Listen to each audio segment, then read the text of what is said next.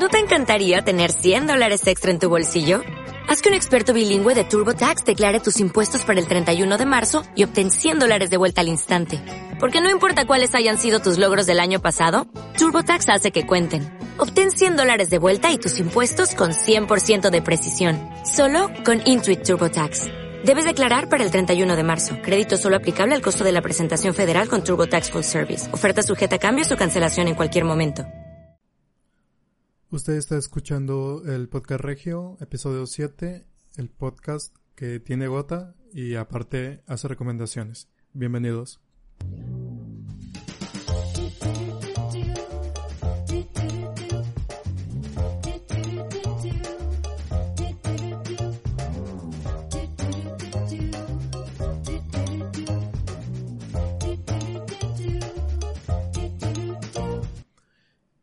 Bienvenidos ustedes una vez más al podcast Regio.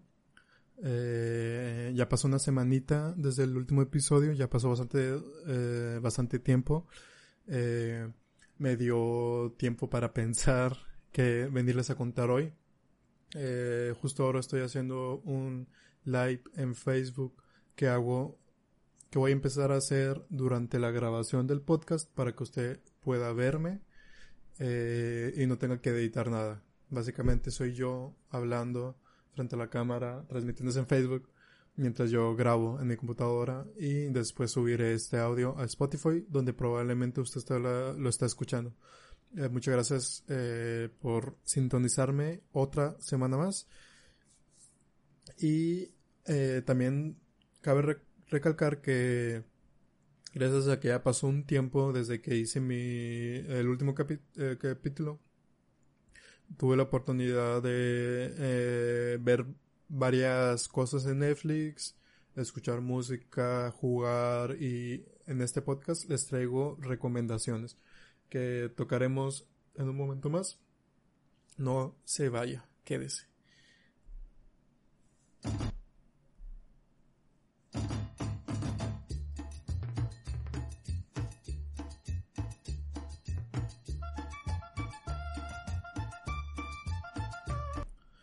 Antes de empezar, me gustaría contar una anécdota.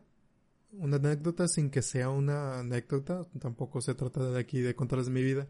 Pero algo de lo que me acordé eh, es que, en efecto, yo no... Tengo un canal de streaming de videojuegos en Facebook, Lucas Rin. Ahí van a poder encontrar también las transmisiones del podcast cuando esté grabando. Y Van a ver también cuando esté jugando algún videojuego casual. Eh, Lucas Rin en Facebook. Eh, me di cuenta que en realidad yo empecé a jugar videojuegos muy tarde en comparación a, a, pues, a todos los de mi edad o a todos los que vivieron en la infancia al mismo tiempo que yo. Eh, lo que pasa es que yo jugaba, jugaba videojuegos, pero nunca salí de Nintendo.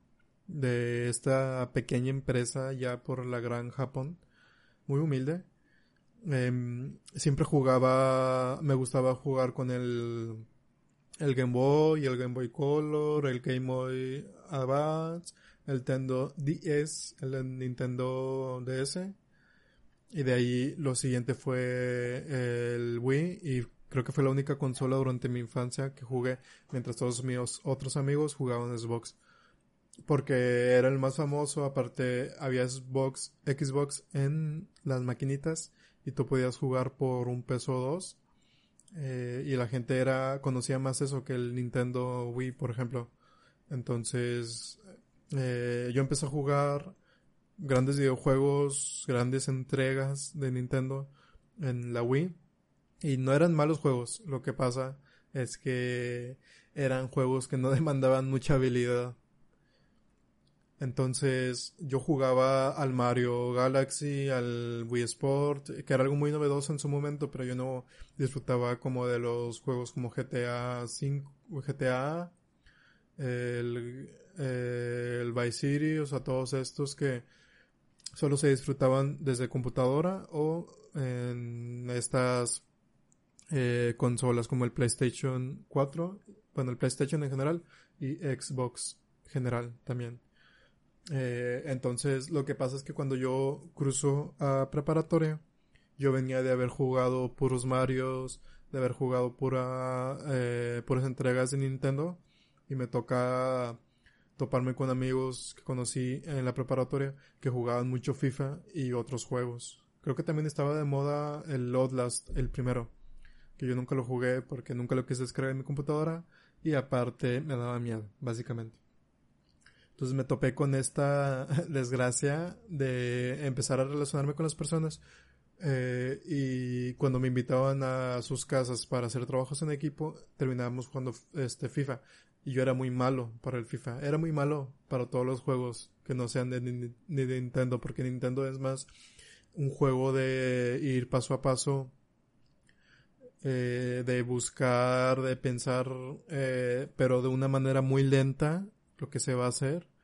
Eh, y era muy visualmente agradable cuando pues FIFA o GTA o Call of Duty eran juegos cargados de gráficos, nunca disfruté de ellos y se notó cuando empecé en preparatoria, cuando todos mis amigos me invitaban y era como que el más malo de todos. La típica de que te ponen a ti por ser el más malo con el más bueno y los dos intermedios, por ejemplo, para que sea un partido este justo que no haya ventajas ni desventajas. Bueno, yo era ese que provocaba esta, este desequilibrio durante las tardes de juegos de FIFA de los preparatorianos. Yo era él. Y así como nunca jugué videojuegos, tampoco jugué fútbol. Y el fútbol, al menos aquí en México, si alguien me escuchó de otra parte, es algo que se necesita y que se lleva en la sangre. No puedes decir que nunca jugaste un partido de fútbol o no puedes decir que nunca echaste una cascarita. Pues bueno, yo lo podía decir. No jugaba nada, absolutamente. Me gustaba verlo más o menos, igual que hoy, que si hay un partido y está bueno lo veo, pero no ando contratando cable, por ejemplo, este, televisión por cable para ver un partido. Simplemente es, lo puedo ver, chingón, si no, no pasa nada. Bueno, yo siempre fui así de alejado con el fútbol. Y en la secundaria sí me tocó una vez jugar unos partidos ahí de fútbol, pero jugábamos más voleibol. Pasó a la prepa y era completamente lleno de fútbol. Y yo no sabía jugar para nada. Era el manco del salón. Todos sabían jugar muy bien o los peores de toda la preparatoria eran mucho mejores que yo y nunca me invitaban a las rentas por eso. Ni me invitaban a jugar en el, en el descanso. Eh, y no, nada. Todos se burlaban de mí por no saber jugar fútbol. Eh, debido a esto y como era una forma de socializar, decidí meterme a las cascaritas cuando teníamos educación física, pues me metía a jugar fútbol, ahí aprendiendo, luego me compré un balón y yo jugaba solo y con mis amigos, así como que para practicar hasta el momento que dije, es suficiente. No sé jugar fútbol y tengo que aprender. No se me ocurre mejor idea que meterme a el equipo de fútbol de la preparatoria. Me metí porque estaba empezando a formalizarse. Había un equipo de fútbol americano que ya estaba más o menos formalizado, pero no, el de fútbol no estaba normalizado estaba bien definido más bien. No tenía nombre, no tenía eh, uniforme, no tenía juegos, no tenía nada.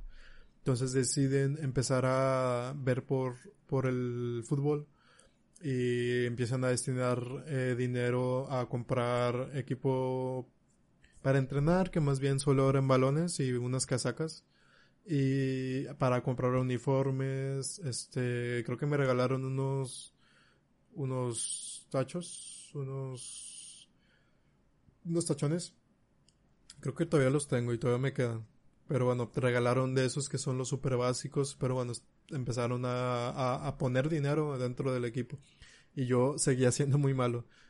Como pasó el tiempo, por decir, en primero de prepa a, a segundo, porque solo son dos años, para el tercer, cuarto semestre yo ya jugaba un poquito más, ya me desenvolvía pero en realidad nunca fui bueno. Una vez nos tocó que fuimos a un partido entre preparatorias de la Universidad Nuevo León eh, a Santiago, me parece, y Allende, a los tejones de Allende. Nosotros éramos los avispones porque nuestra mascota era una, una avispa o un... No sé ni qué era, era algo que ni me era una abeja, pero no nos gustaba decir abejones, entonces dijimos avispones.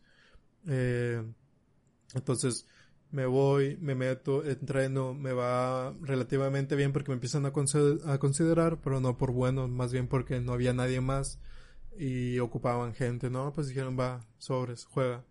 Y empecé a jugar, empecé a hacer pases y hiciese buenas, de repente jugaba los fines de semana en, en estas partidas eh, extraoficiales entre equipos que ni siquiera son de barrio, o sea, son de que se armó en el momento y vamos a jugar. En esos yo jugaba. Y eh, eh, empezamos a, a empezar a gozar del deporte y me gustaba mucho jugar. Yo tenía mi propio balón, invitaba a la gente a jugar, porque el fútbol es cierto que en México representa un momento muy especial de tu vida que transcurre entre los finales de primaria, toda secundaria, toda prepa y hasta universidad. Si tienes suerte y eres bueno, te puedes enrolar en un equipo ya más serio de alguna universidad, pero por lo menos estos años de, todo, de toda tu vida son repletos de fútbol y te representan y te acompañan desde el momento que vas a las retas en tu colonia o en tu pueblo, desde el momento en el que salcas un balón para irlo pateando con tus amigos cuando van de un lado a otro, desde el momento en el que despiertas un sábado, sales a jugar, regresas, comes, sales a jugar otra vez, regresas, cenas y sales a patear el balón nada más por patearlo. Y el día siguiente ves fútbol en... Juegas antes una cascarita en tu cuadra y después regresas, comes algo y ves el partido del domingo. O sea, es una cosa de completo fútbol que yo sinceramente sí me impresiono, no sé cómo decirlo, sí me causa cierta nostalgia de mi, de mi época de, de, preparatoria, ¿no? Y yo creo que a mucha gente que está escuchando este podcast también le pasa. Es algo que está con nosotros, que no sé en qué momento Hernán Cortés llegó y dijo, ese juego que juegan con la cintura no me gusta, mejor el fútbol y se nos quedó y ya no podemos quitárnoslo. Representa una parte, una gran parte de nuestra infancia. Eh, quiero revisar algo, pero no se puede. Esta fue la parte del podcast en el que les platico de mi vida. Me quieren contar una anécdota graciosa acerca del fútbol y de la prepa de la secundaria. Me la pueden mandar a mi Instagram, es arroba lucasrin con doble R, E, Y, arroba Rin. Ella está esperando sus comentarios.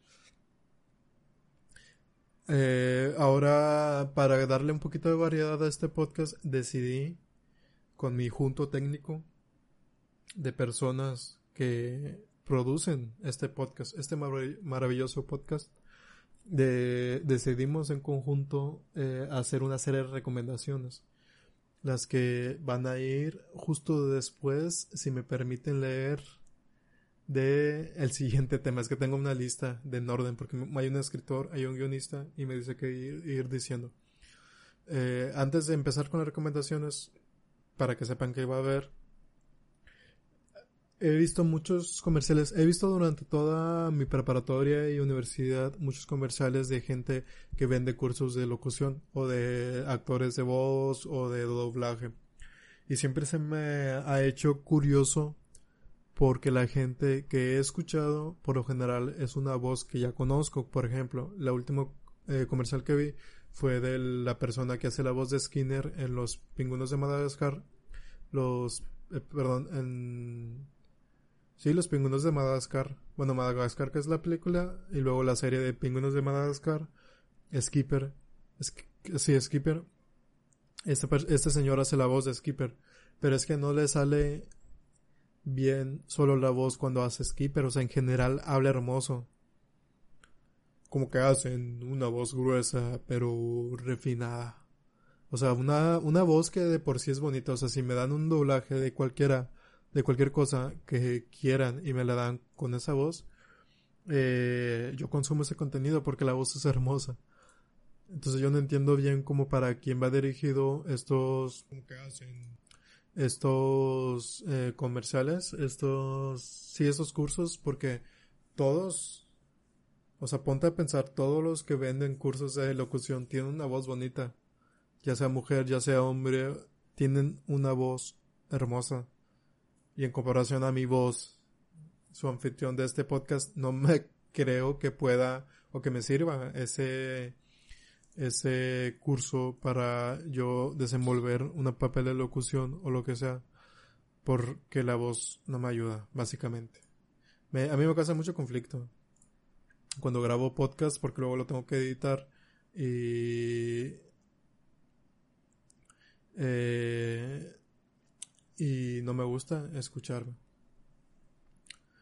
¿Qué pedo con los, locutores de voz? Es como decir que una persona eh, que canta muy bien ya de por sí eh, te va a dar un curso de canto y los resultados van a hacer que cantes tan bien como ella o él. Pero no, o sea, en realidad también hay que tener parte técnica y parte de talento, ¿no?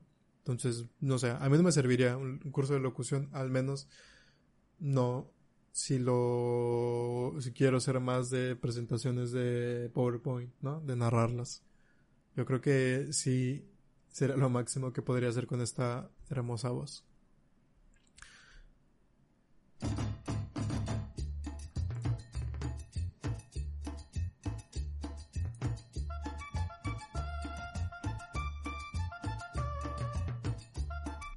Vamos a pasar a la sección tan anhelada que ustedes están esperando con mucha emoción, que se llama análisis de canción.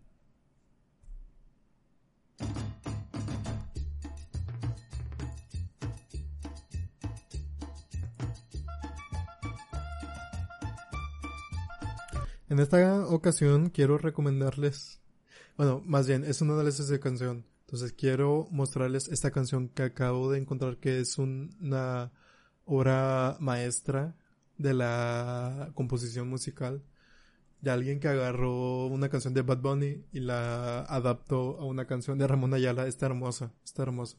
Se las voy a poner aquí en análisis de canción. Ahí va a empezar tranquilos. Básicamente ya les expliqué el contexto, vamos a escucharla.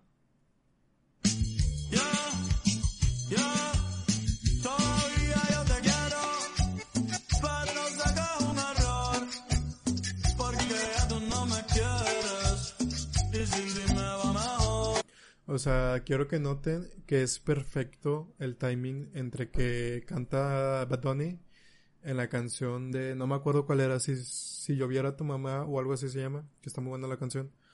Eh, el perfecto timing con la que la persona empalma la voz de Bad Bunny en la canción de Ramón Ayala.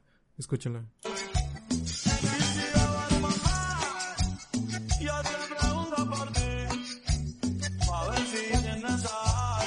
O sea, pareciera que la grabaron exclusivamente para hacer una canción. Pero es un... Ya saben qué es. Es un desastre universal.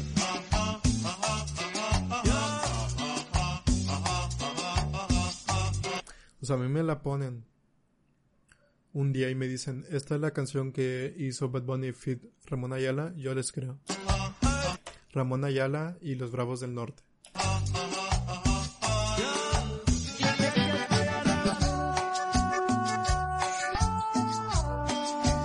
Yo sé que la gente que me está escuchando, en alguno de ellos hay un productor musical o alguien que sabe de música y me va a decir, claro, porque la canción de Bad Bunny sigue la estructura de notas común en la música grupera y yo lo sé, ya me lo dijeron mucho.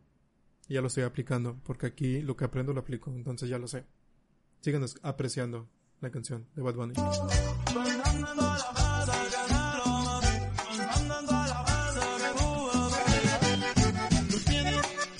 Está empezando la primavera y sí me dan ganas de chelear, cabrón.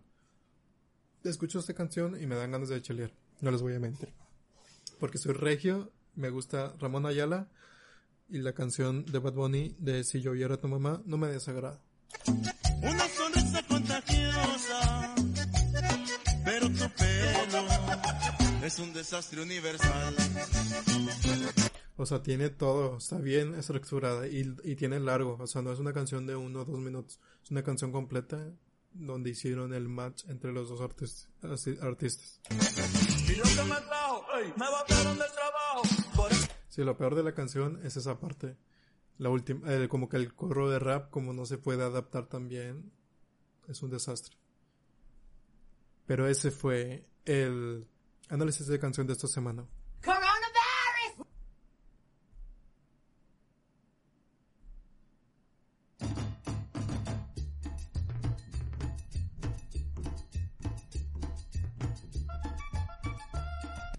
Vamos a pasar ahora. Gracias. Unos aplausos intermedios porque, ¿por qué no? Eh, vamos a pasar ahora a la segunda sección de recomendaciones, las recomendaciones de, de Netflix. He tenido la oportunidad de ver muchas series durante estos días, pero muchas series y películas, pero hoy les quiero dar dos recomendaciones. Tengo aquí la lista de todas, resalté las que les quiero dar hoy. Mañana les diré otras dos, a lo mejor después les doy una o otra, pero básicamente son rec- recomendaciones de series y o películas. Películas que pueden encontrar en Netflix, HBO, eh, Disney Plus, Prime Video. En esta ocasión son la primera recomendación que les voy a dar. La acabo de ver, de ver ayer. Es una película que se llama El Hoyo. El Hoyo trata de una, película que habla un poquito de clases sociales. Eso inter- interpreté yo. En el que te explican cómo se sienten o cómo se comportan las personas que están arriba en, en esta vida que se que malamente se describe por niveles te hace reflexionar acerca de los que están abajo acerca de los que están arriba y acerca de los que están en medio es, es algo así como un tipo programa de gobierno o no sé en el que te van alternando entre niveles superiores, niveles inferiores, niveles intermedios y baja comida, desde el nivel más alto hasta el nivel más bajo. Entonces, representa un poquito como, bueno, en toda la película se deja ver cómo son las desigu- desigualdades de niveles y cómo es que la gente se expresa y piensa acerca de los niveles superiores y de los niveles inferiores. Yo considero que es una buena película que es perturbante, advertencia de perturbación. Yo me quedé muy perturbado después de verla, muy gráfica, muy mensajes muy duros, pero está buena y si tienen no tienen nada que hacer pueden verla hoy, El hoyo en Netflix.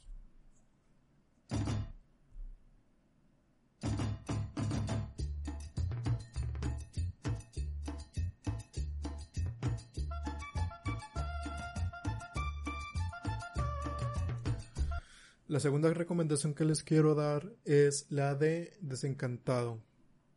Desencantados, creo. Disenchantment. Algo así, en Netflix.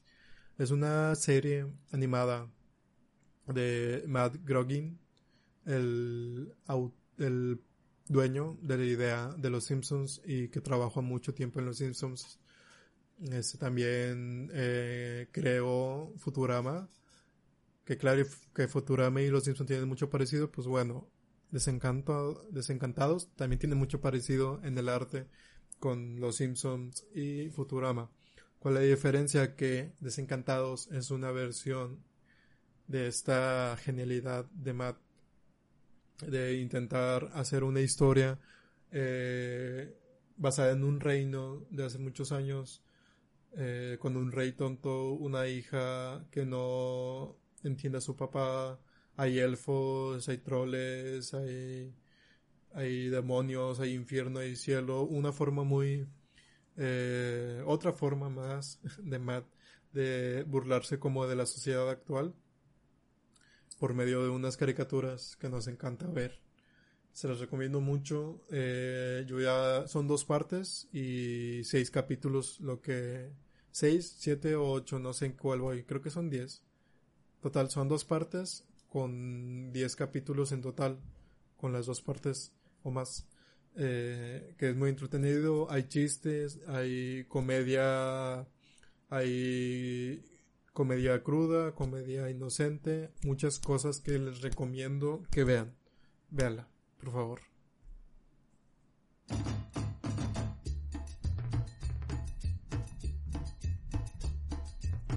La segunda parte, bueno, en la otra parte de las recomendaciones de hoy, les voy a dar un tip de adulto joven. Eh, yo soy un adulto joven, me empiezo a inmiscuir en esta vida tan horrible que es la adultez. Les traje hoy un tip del adulto joven. Eh, mucha gente trabaja, mucha gente no, mucha gente está estudiando, mucha gente no, mucha gente solo, solo existe, mucha otra gente también. Porque si me estás escuchando, me estás, eh, tú estás existiendo. Les voy a recomendar que para las comidas durante toda la semana, lo que pueden hacer es cocinar pollo en cuadritos y o picadillo. El domingo en la noche esperará a que se fríe, meterlo al refrigerador y esa comida te puede durar toda la semana eh, entre pollo y picadillo o los dos para comer eh, todos los días. La cena y el almuerzo no están incluidos, pero al menos durante la comida tendrás algo que esté rico porque lo harás tú, barato porque, eh, bueno, no barato, pero al menos rico, nutritivo, no muy variado, pero al menos tendrás comida toda la semana a la hora de la comida. Ese fue mi tip del, adulto joven.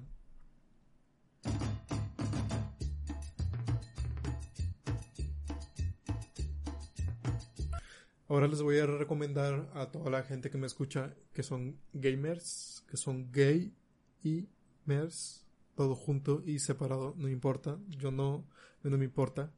Eh, le voy a hacer recomendaciones de juegos gratis.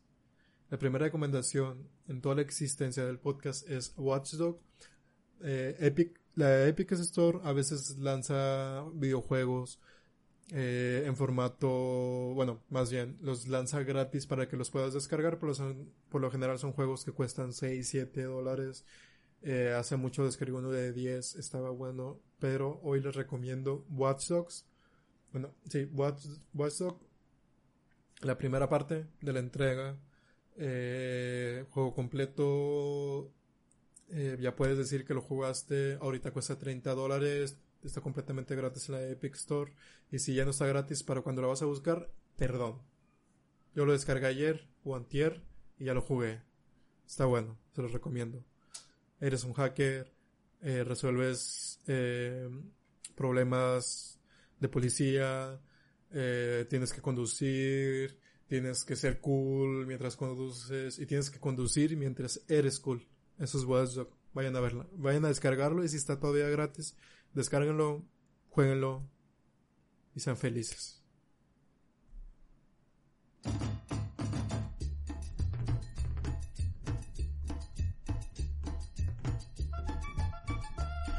Ya por último les quiero hacer una recomendación de una canción. No es un análisis, es una recomendación. Es una canción que me enseñaron hace mucho. Una persona eh, especial para mí me enseñó esta canción hace mucho. Está muy bonita. La escuché tocar por alguien conocido. Y esa canción me enamoró. Y se llama Óleo de Mujer con Sombrero de Silvio Rodríguez. Vamos a poner una parte, una chiquita. Vamos para que la escuchen. Son unas guitarras acá locochonas que ya te romantizan.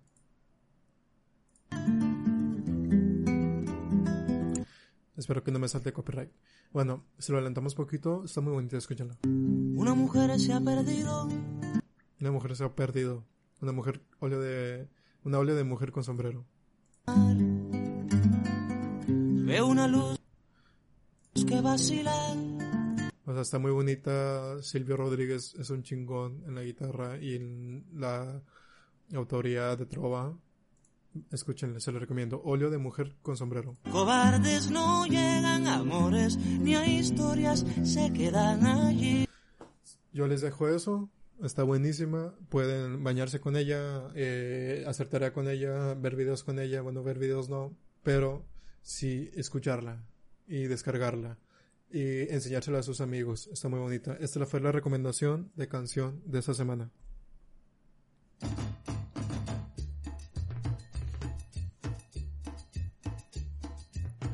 Bueno, en realidad las recomendaciones las voy a hacer cada que haga episodio. Eso varía entre semana o hago episodios a veces diarios. Me gusta este nuevo formato de recomendaciones porque es una parte que yo regalo a ustedes de todo lo que he aprendido, de todo lo que he vivido. Es una recomendación con mucho amor para todos ustedes. Eh, no se les olvide seguirme en el siguiente episodio. Va a haber más recomendaciones, va a haber más acción, va a haber más chistes como este, como en este episodio que no hubo ninguno por hoy, pero a lo mejor el siguiente que sí. No se les olvide seguirme en arroba lucasrin con doble R E Y, arroba lucasrin en Instagram, lucas espacio rin con una R y una Y en Facebook para streaming de videojuegos y streaming de los de la grabación de este podcast. Los quiero mucho y gracias. Nos vemos. Hasta la siguiente.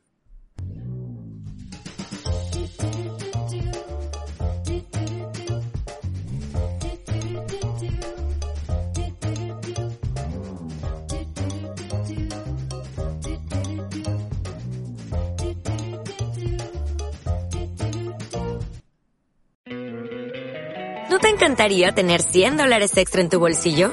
Haz que un experto bilingüe de TurboTax declare tus impuestos para el 31 de marzo y obtén 100 dólares de vuelta al instante. Porque no importa cuáles hayan sido tus logros del año pasado, TurboTax hace que cuenten. Obtén 100 dólares de vuelta y tus impuestos con 100% de precisión. Solo con Intuit TurboTax. Debes declarar para el 31 de marzo. Crédito solo aplicable al costo de la presentación federal con TurboTax Full Service. Oferta sujeta a cambios o cancelación en cualquier momento.